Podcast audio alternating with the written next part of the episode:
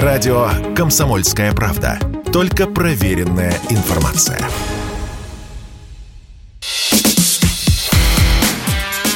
Диалоги на Радио КП. Беседуем с теми, кому есть что сказать.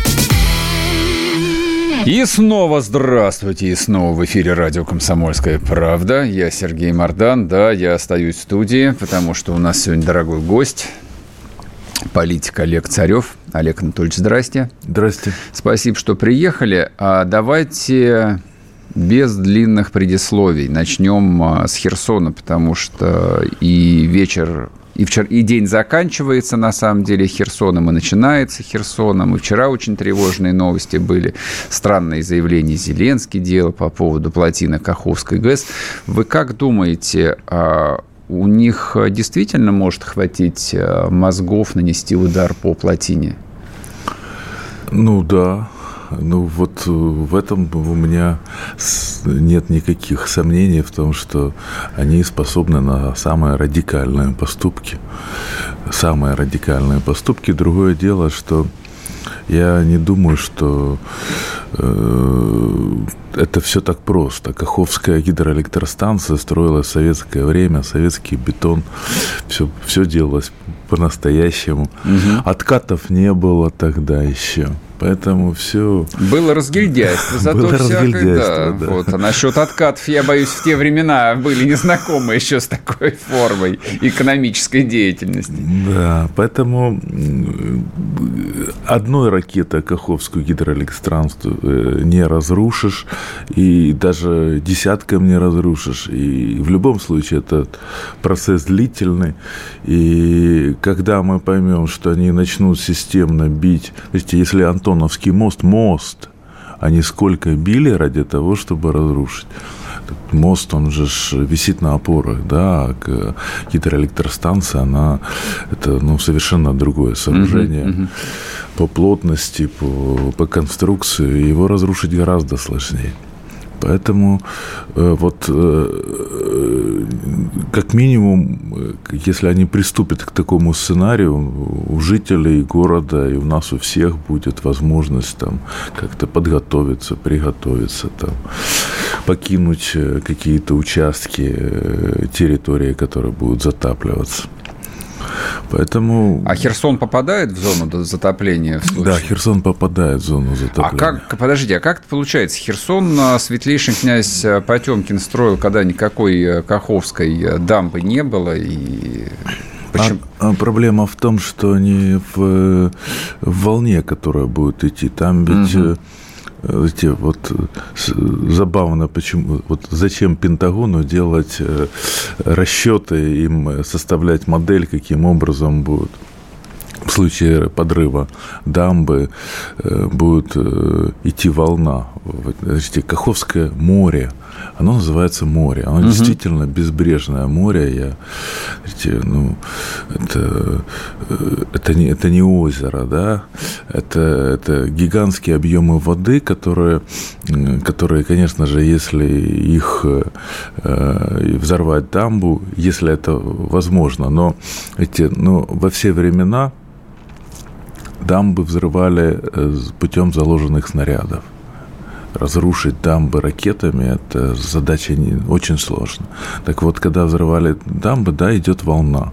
И Пентагон сделал модель, там будет волна достаточно высокая, 4 метра, вода холодная. Угу. Да, а там э, сам подъем воды незначительный будет, когда пройдет первая волна. Около метра, ну, это такое. Понятно.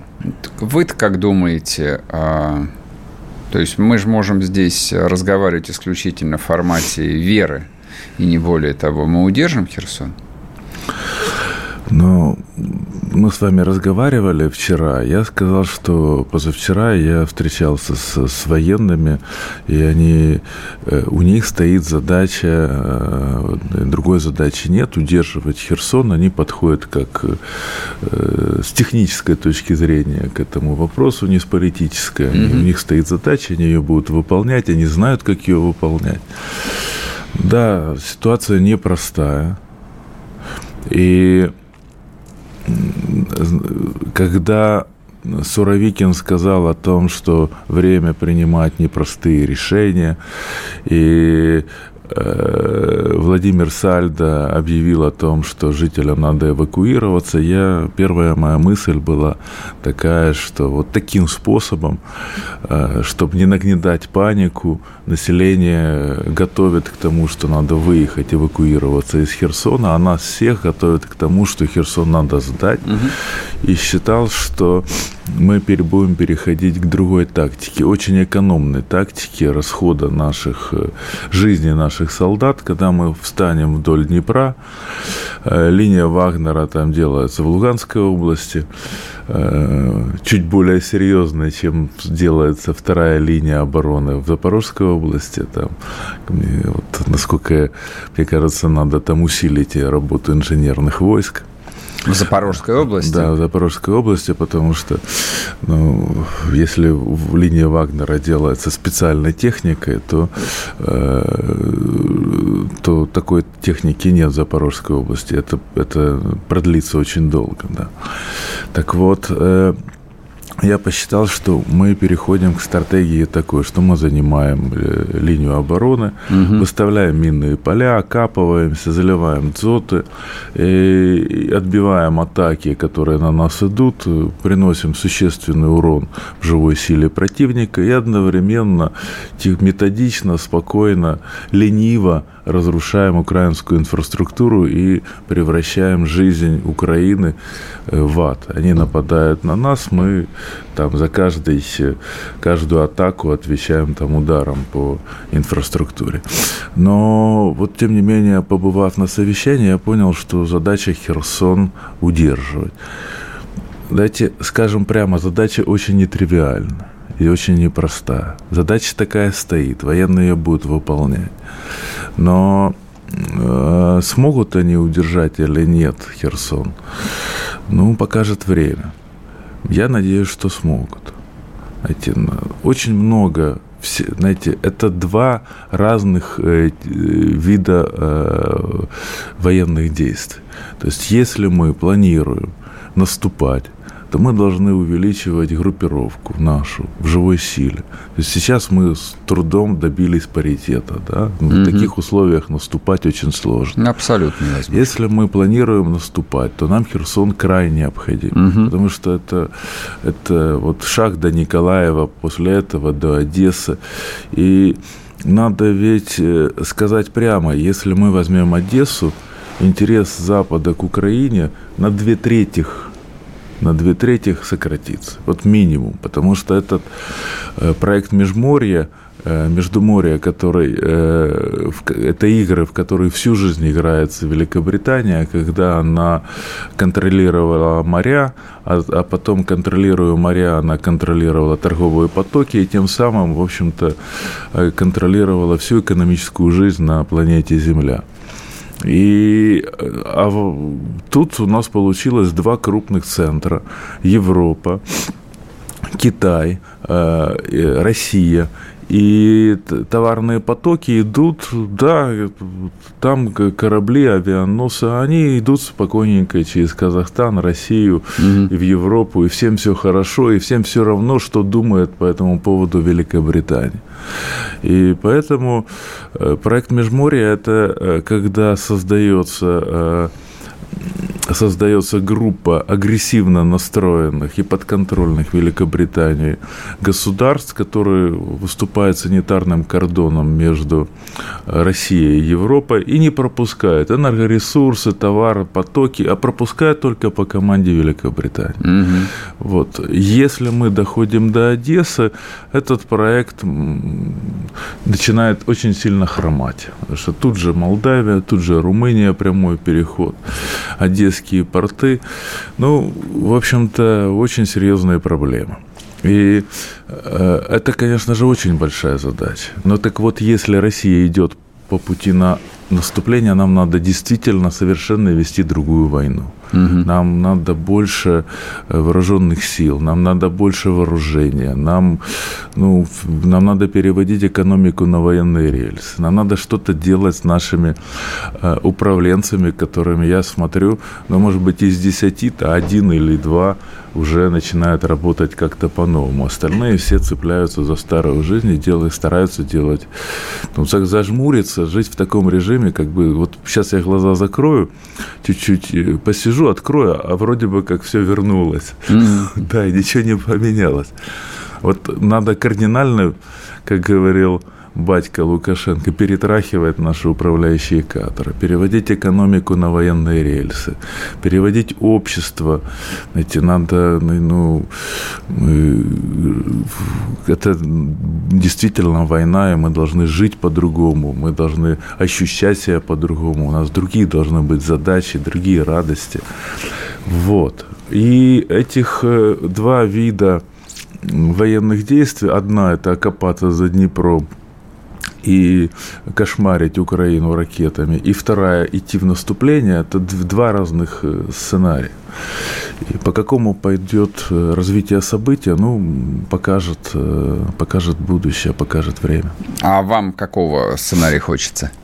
Хотя, ну, я всегда был, это, это, это все знали, что я всегда выступаю за самый... За самый радикальный самый радикальный путь. За раздел Польши, за очередной. Сейчас мы уйдем... С возрастом я становлюсь спокойнее. Сейчас уйдем на короткий перерыв на новости и продолжим. Олег Царев с нами в студии, не уходите. Радио «Комсомольская правда». Никаких фейков, только правда.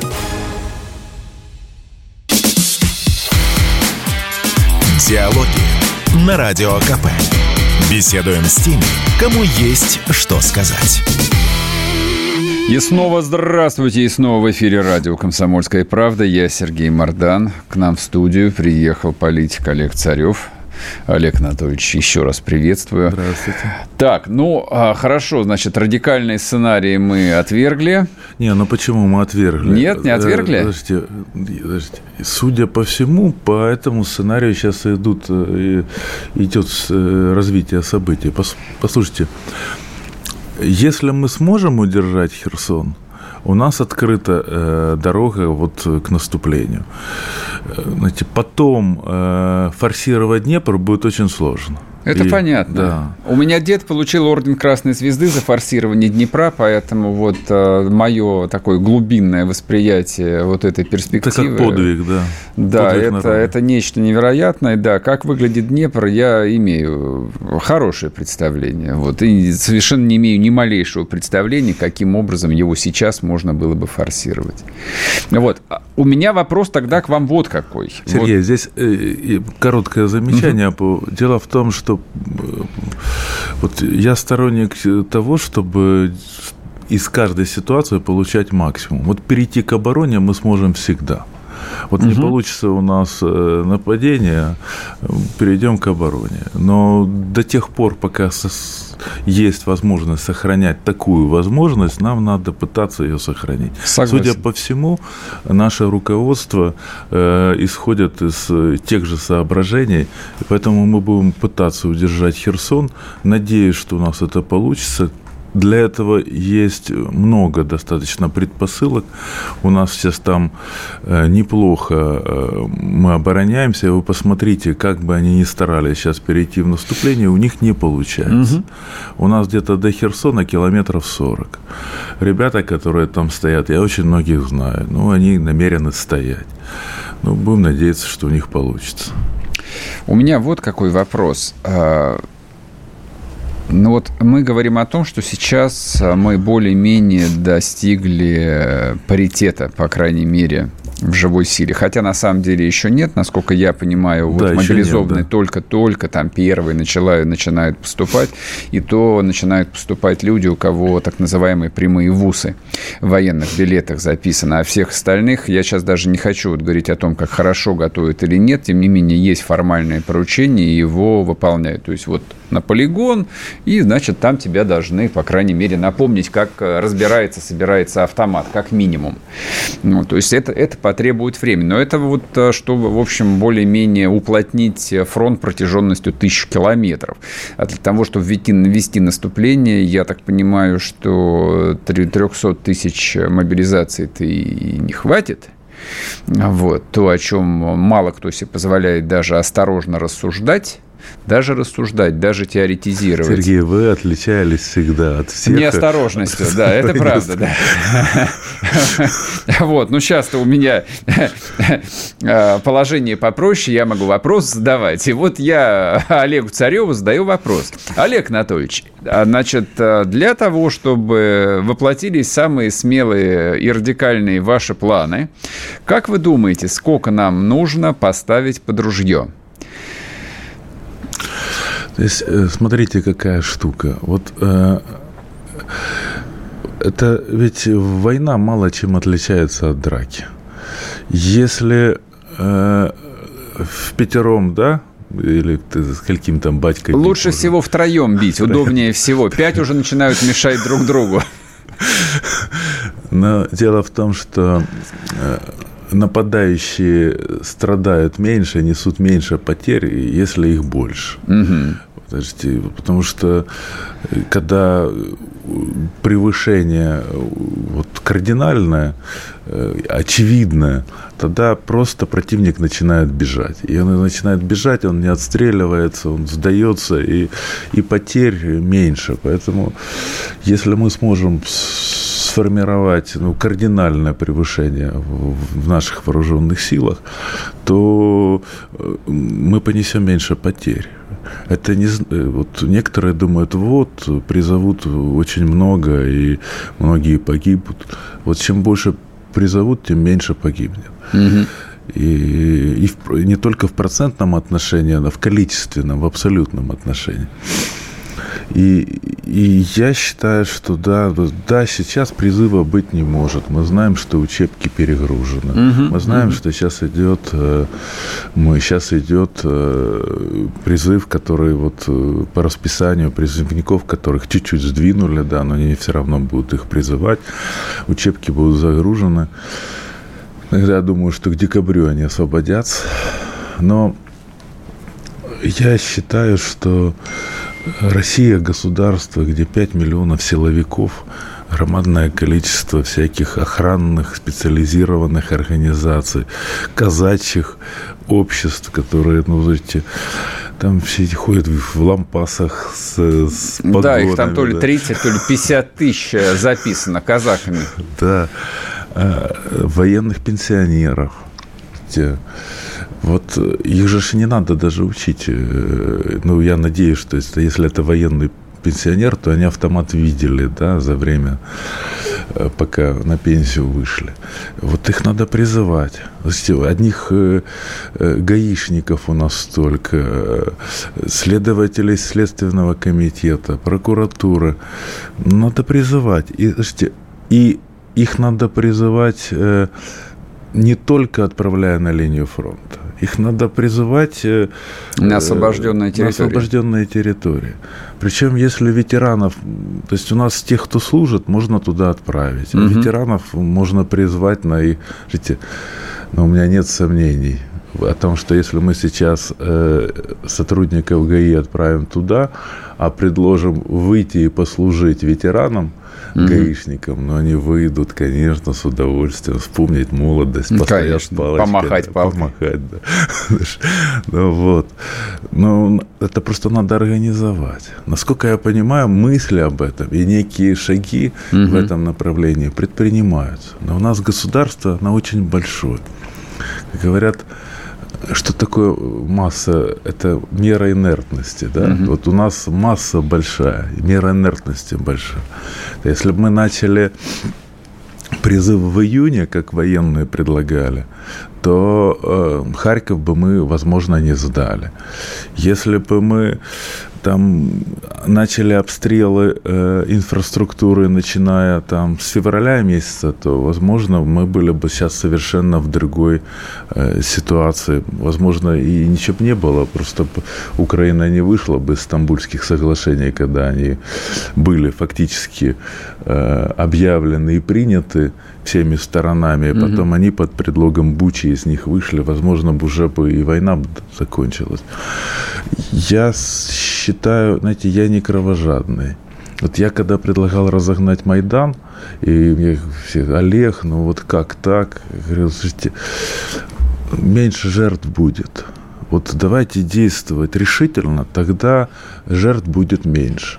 Мы, э, когда резать хвост собаки по частям, оно и крика много, и крови много, и толку мало.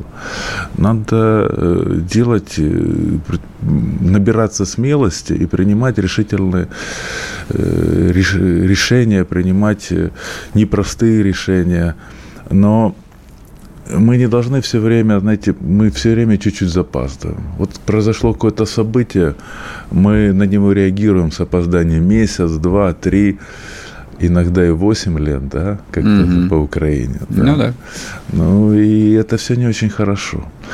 А пока идет вот это опоздание, меняется ситуация. Меняется ситуация, то решение, которое приняли, оно... Уже оно, устарело. Оно уже устарело. Надо принимать следующее, и мы опять начинаем собираться с духом.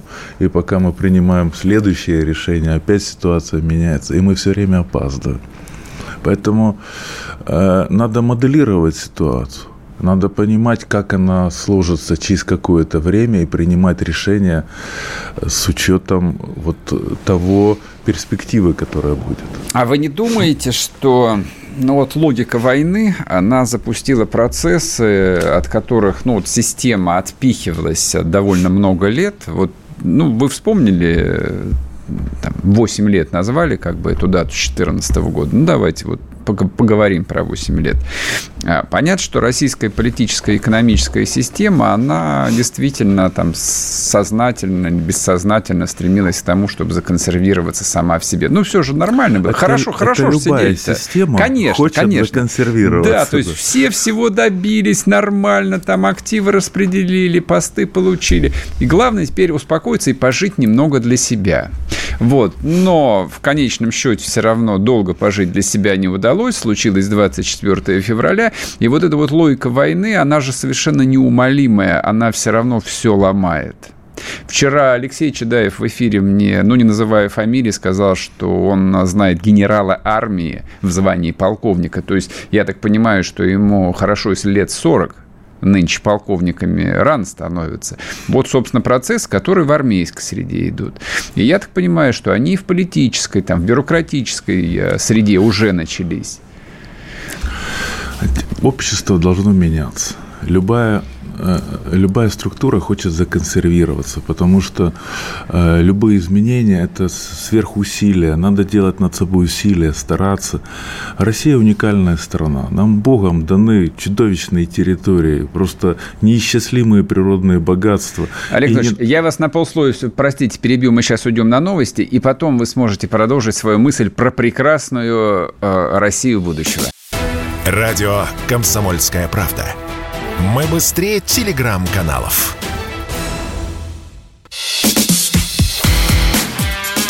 Диалоги на Радио КП. Беседуем с теми, кому есть что сказать. И снова здравствуйте, и снова в эфире радио «Комсомольская правда». Я Сергей Мордан. Беседуем с человеком, которому есть что сказать. Это политик Олег Царев. Ну вот Олег Анатольевич в перерыве тут жаловался мне, что вот он не любит ходить на телевизор, то, что называется, потому что ему есть что сказать, но вопросы задают, как правило, такие помягче, вот без острых углов. Но я знаю, я сам хожу на телевидении, на телевидении, поэтому есть некие э, как бы рамки. Но здесь-то можно говорить все, что угодно, почти все, что угодно, без фанатизма, без радикализма. Польшу будем делить в следующий раз. Сергей, я э, Вот вы задали вопрос по поводу того, что система должна да, меняться. Да, да. Я, Это то, а что я, вы не, не смогли бы сказать, на самом а деле, я, на федеральном канале. А, а здесь говорите. А, а я э, скажу о том, что да, система должна меняться. И, и Россия, знаете, это постоянная проблема России. Постоянная проблема о том, что ей надо меняться, но настолько столько всего у России есть и настолько легко жить, ну, что правящему классу легко жить. Природное богатство, большая территория, все, все хорошо. Э, и все расслабляются настолько, что меняться не хочется. И, и не меняются. И это причина была э, больших катаклизмов в России. Вот вы посмотрите, в чем проблема была проблема Горбачева. Вот э, из-за чего был, из-за чего была разрушился Советский Союз. Ну, считают, что из-за Горбачева. Ну и правильно. Но почему пришел Горбачев? Потому что на протяжении очень длительного времени при Брежневе, время, которое можно назвать, мы жили тогда при коммунизме, но просто этого не понимали, да? Угу. Золотое время, хорошее время. Наши родители, я свое детство помню, все было нормально, обеспечено.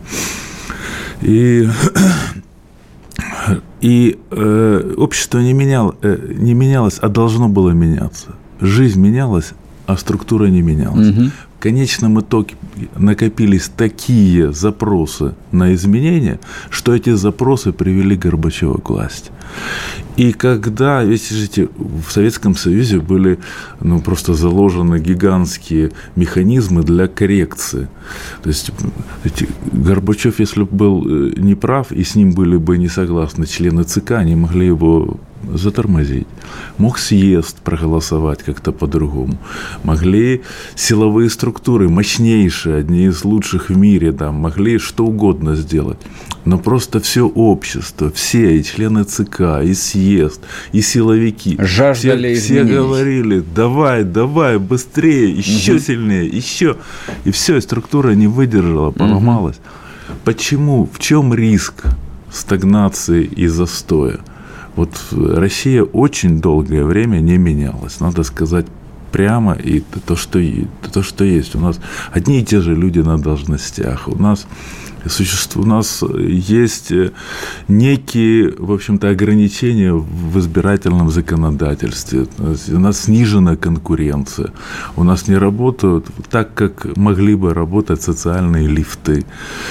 И, э, и Э, риск э, вот всех этих военных действий, которые вынуждают, да, в которых мы сейчас специальная военная операция, резко меняться обществу, они э, могут привести к такому же эффекту, какой был во время перестройки. Почему? А потому что э, будут слишком быстрые резкие изменения, и мы должны пройти между э, вот этими двумя вершинами, то есть с одной стороны не допустить развала общества, поверьте мне, риск такой существует. И с другой стороны, э, мы должны действительно поменять Россию, потому что иначе мы можем проиграть, э, просто проиграть на поле, военном поле. То есть линия фронта будет двигаться, двигаться, двигаться, а потом дойдет до территории э, как бы до присоединения новых территорий. Угу это и, и то, и другое теперь территория Российской Федерации. Начнутся военные действия там, начнутся возмущения в Российской Федерации и так далее, и пошло-поехало. Эти, я пережил два Майдана на Украине. Я хочу сказать, что э, Майдан на, э, это страшно. Э, беспорядки в Российской Федерации, э, это будет просто по сравнению с Украиной, это будет гораздо сильнее, гораздо кровавее. И мы ни в коем случае не должны допускать э, этой ситуации. Знаете, я выступал против соглашения об ассоциации. Я был практически единственный оппозиционер, было время, потому что и партия власти, и оппозиция, все выступали за Союз mm-hmm. Европы. А у меня Э, когда я, меня запретили телевидение, я когда э, из-за того, что я выступал и говорил, что это разрушит Украину, э, я начал писать в Фейсбуке, мои документы забрали в Центральную избирательную комиссию, начали готовить иск об отмене выборов. Я зам руководителя правящей фракции, я захожу в Верховную Раду, мои друзья боятся со мной поздороваться, mm-hmm. подойти со мной, начать разговаривать. И вот, вот и, и когда начался Майдан, все считали, что Олег, ну ты, ты что так, ну ты в такой клинч вошел с Януковичем, ну ты сейчас будешь, а ты сейчас выступаешь за него. Они же воры. Я говорю, да, они воры. Но если сейчас Януковича не придерживать, мы скатываемся в неуправляемую ситуацию. Угу. И, я, и я шел и выступал против Майдана за стабильность власти и все такое. Поверьте, мы сейчас должны все вместе, э, с одной стороны, требовать, чтобы и освещать все недостатки сегодняшней ситуации для того, чтобы изменения шли. Угу. Изменения необходимы, иначе мы проиграем на фронте. С другой стороны, мы ни в коем случае не должны допустить скатывания э, в неуправляемую ситуацию. Да, мы должны мягко критиковать, где что не так, но при этом должны быть вместе, рядом с властью, рядом с президентом и ни в коем случае не допустить. Я, честно говоря, не вижу вот такой угрозы, чтобы в таких драматических выражениях говорить. То есть, вроде бы как... Ну, смотрите, смотрим на рейтинг поддержки Путина. Сергей, он же, он же Сергей, запредельный. Подождите, я сразу понимаю, о чем вы говорите. Да. Я вам вспомню второй Майдан. Рейтинг э, Януковича около 34-36%. По разным там оценкам. Ага.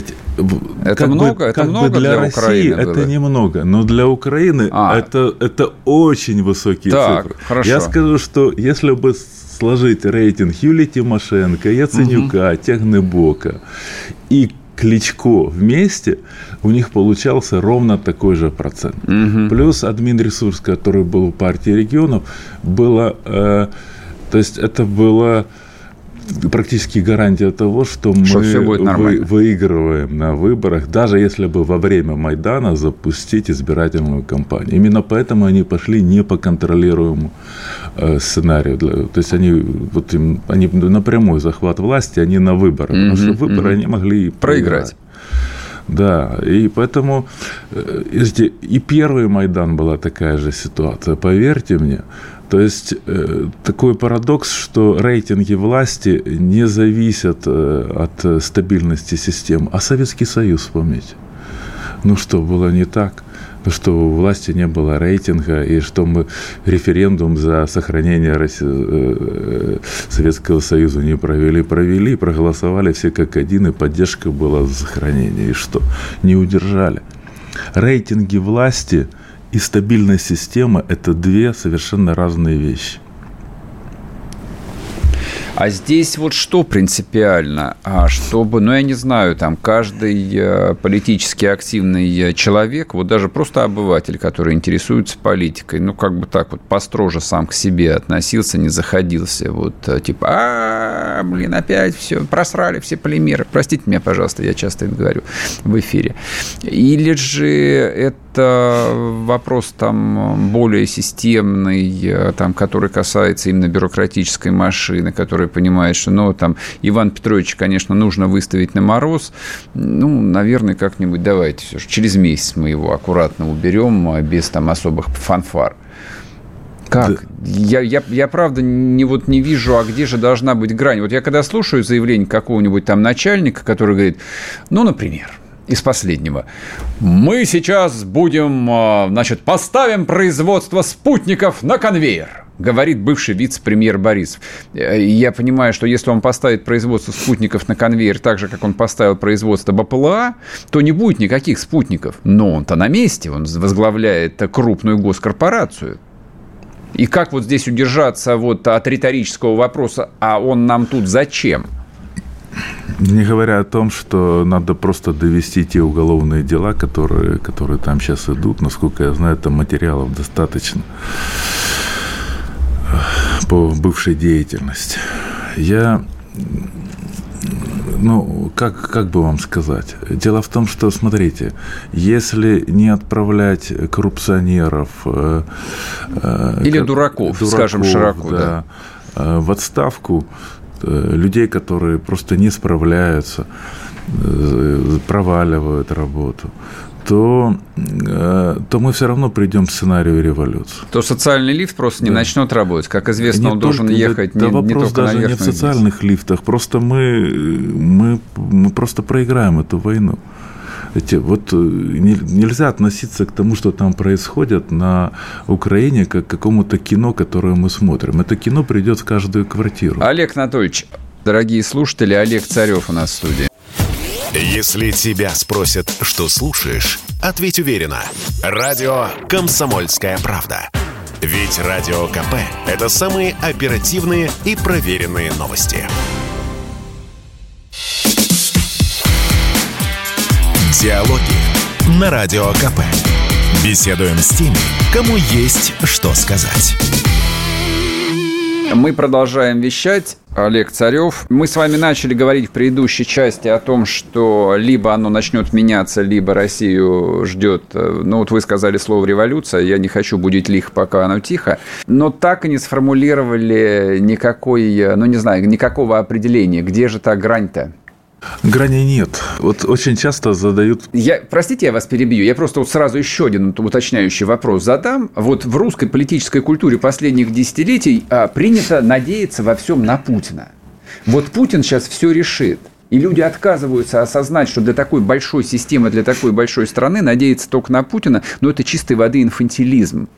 Я заканчивал Московский инженерно-физический институт, МИФИ. Я был э, старостой группы, я экстерном, первый студент, который закончил экстерном вуз, сдал на почти на год раньше все экзамены. Это по советскому времени это было удивительно.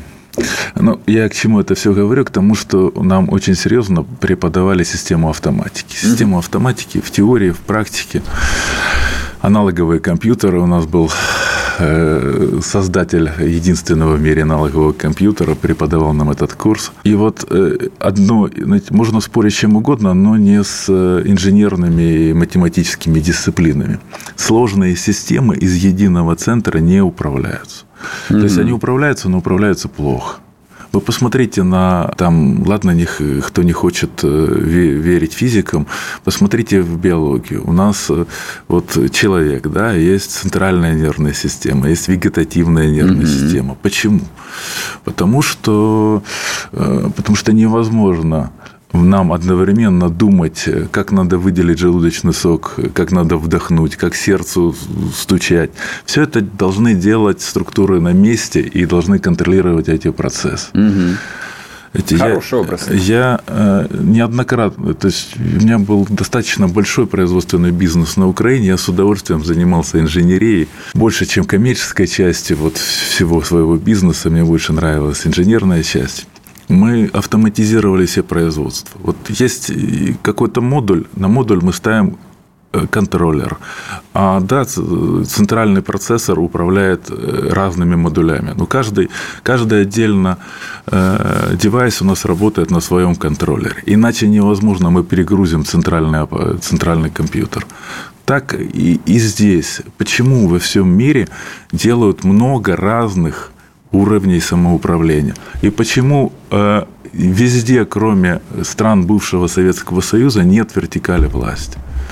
Я в свое время э, выписывал изменения в украинскую конституцию. У меня было поручение Януковича, когда он еще был губернатором. Я был mm-hmm. один из самых молодых депутатов Верховной Рады Украины. В нашей фракции все остальные были красные директора, и поручить кому-то что-то было сложно. У нас партия называлась регионом, и он мне сказал, что Олег, посмотри, что надо поменять в нашей Конституции для того, чтобы действительно было власть и деньги в регионах. И я сел изучать разные конституции разных стран. Я изучал, я смотрел, я сам инженер-физика, пришлось заниматься конституционным правом. И самое поразительное, что лучшую конституцию в мире, которую я нашел, это была конституция Сталина. за исключением руководящей роли коммунистической, партии. партии Советского. Да. Ну да, да, так и есть. То есть все было выписано просто исключительно. И вот Советский Союз развалился. Угу. Советский Союз развалился. Но мы получили целую гору разных независимых государств и, и громадное количество начальников, которые в по-другому работать не могли, кроме как горком, обком, райком, вертикаль власти. Я сказал, телефон снял, и чтобы это было выполнено по всей вертикали. Но нигде в мире такого нет. Видите, ну мэра Нью-Йорка там или любого другого городка, он губернатора может в лицо не знать. Не, ну он знал, он на партийных мероприятиях там где-то пересекался, угу. но нет вертикали. Почему нет вертикали? Почему он ему не начальник? Да по той причине, что они абсолютно за разные вещи отвечает. И бюджет формируется снизу вверх, а не сверху вниз. Это значит, что максимум денег и полномочий находятся внизу. Это не влияет на управляемость государства, потому что те вопросы, за которые должна отвечать центральная власть, это военные вопросы, внешнеполитические вопросы полномочий там больше, чем нужно, больше, чем можно себе представить. И под эти полномочия у них есть достаточно кадров, и они себе не морочат голову, когда мы слушаем, когда президенту обращаются, вот у меня там дорога плохая или еще что-то. Ну, это не вопросы президента. Угу. Он может сосредоточиться на том, на чем он должен заниматься. И все это разделение, отсутствие вертикали и правильное распределение функций, оно позволяет обществу сбалансированно развиваться. Это сейчас будет меняться у нас? Слушайте, ну, если это не будет меняться, знаете, вот с чего я начал. Если общество не меняется само, делая над собой усилия, угу. и да, это очень тяжело самому меняться, это ж, то поверьте, общество заставит меняться, ну какие-то, ну совершенно плохие э, сценарии, сценарии, угу. да. Поэтому мы по-любому должны меняться, и мы должны бороться с теми, которые не хотят меняться. Их надо менять на тех, которые хотят меняться. А у меня вопрос тогда к вам. А кто опаснее а, сейчас, вот в моменте, а, условно говоря, те, кого принято называть, а, там, неважно, там, несистемной оппозицией, враги государства, или, не знаю, там, люди, которые вот пытаются законсервировать тот участок жизни, ну, который им подвластен. Не знаю, там, вот начальники на самых разных уровнях. Кто опаснее? Здесь нет готовых э, ярлыков, как и нет готовых сценариев. Очень часто мне задают э, такой вопрос, Олег, а вот вы скажите, как надо сделать, чтобы выиграть войну? А, а я отвечаю примерно так. В советское время это, как мне сказал один министерский советский э, сотрудник, э, работник, он сказал, в самой убыточной отрасли были прибыльные предприятия. В самых прибыльных отраслях были убыточные предприятия. Угу. Нет готовых сценариев. Надо приходить и начинать работать. Вот у меня бизнес состоял в том, что я брал убыточные производственные предприятия, садился и выводил их и делал из них прибыльных. Каждый год-два я так э, выводил одно предприятие из убытков и делал стабильно прибыльно. Нет готовых рецептов, угу. нет готовых ярлыков. Этот плохой, этот хороший. Надо смотреть по людям. В каждом человеке, как говорил Сократ, есть солнце. Нужно То есть, только в принципе, дать ему даже светить. из нынешнего там врага какого-нибудь условного навальниста можно сделать верного слугу Отечества. Слушайте, ну э, даже самого э, там самого порочного э, коррупционера и врага народа можно сделать великолепного колхозника, который будет работать. Э, великолепного лесоруба, если его отправить в лагерь, дать ему значит, я еще в студенческие времена очень любил Юрия Полякова, а потом мы с ним познакомились. Угу. Э, великолепный писатель, да, современный классик. У него есть э, роман, который мало кто читал, это называется «Демгородок». Да, я знаю. Вот мне кажется, тот сценарий, который он там написал, несколько фантастичный, он бы для России очень подошел.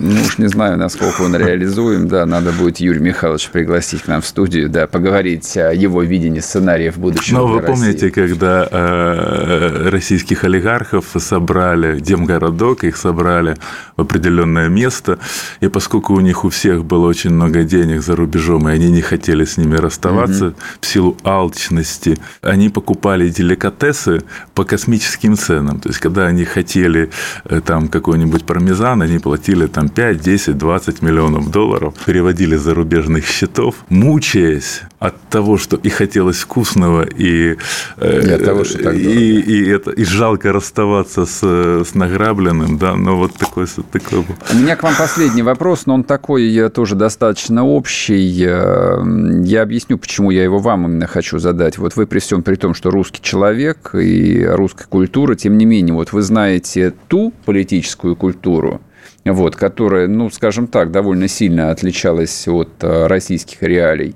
С вашей точки зрения, что будет меняться именно в обществе, в современном, ну, в обществе крупных российских городов? Вот, вот сразу разделим, не будем фантазировать, там российское общество, оно очень разное, оно очень фрагментировано, но общество крупных русских городов, то оно более-менее похоже. Там Москва, Питер, Красноярск, все равно много общего. Что здесь должно измениться?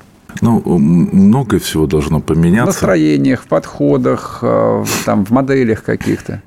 И, ну, и не факт, что поменяется, потому что в военное время, э, может быть, и вертикаль власти не самое плохое. Если мы победим, то я надеюсь, что мы победим, скажем так, чтобы читателей, наших слушателей не обижать, я уверен, что мы победим, то, скорее всего, скажут, что мы победили, потому что у нас вертикаль власти, ага. потому что у нас, э, знаете, ведь военное положение не подразумевает даже выборов, да, то есть мы можем, наоборот, законсервировать систему, и победа у нас позволит законсервировать систему проигрыш приведет просто к, к падению России, просто к, к аннигиляции, да, и это тоже плохой вариант. Вы задаете очень сложные вопросы, на которых так просто ответить э, нельзя. Здесь Ответь. надо рассуждать и Рассуждайте. думать. Да.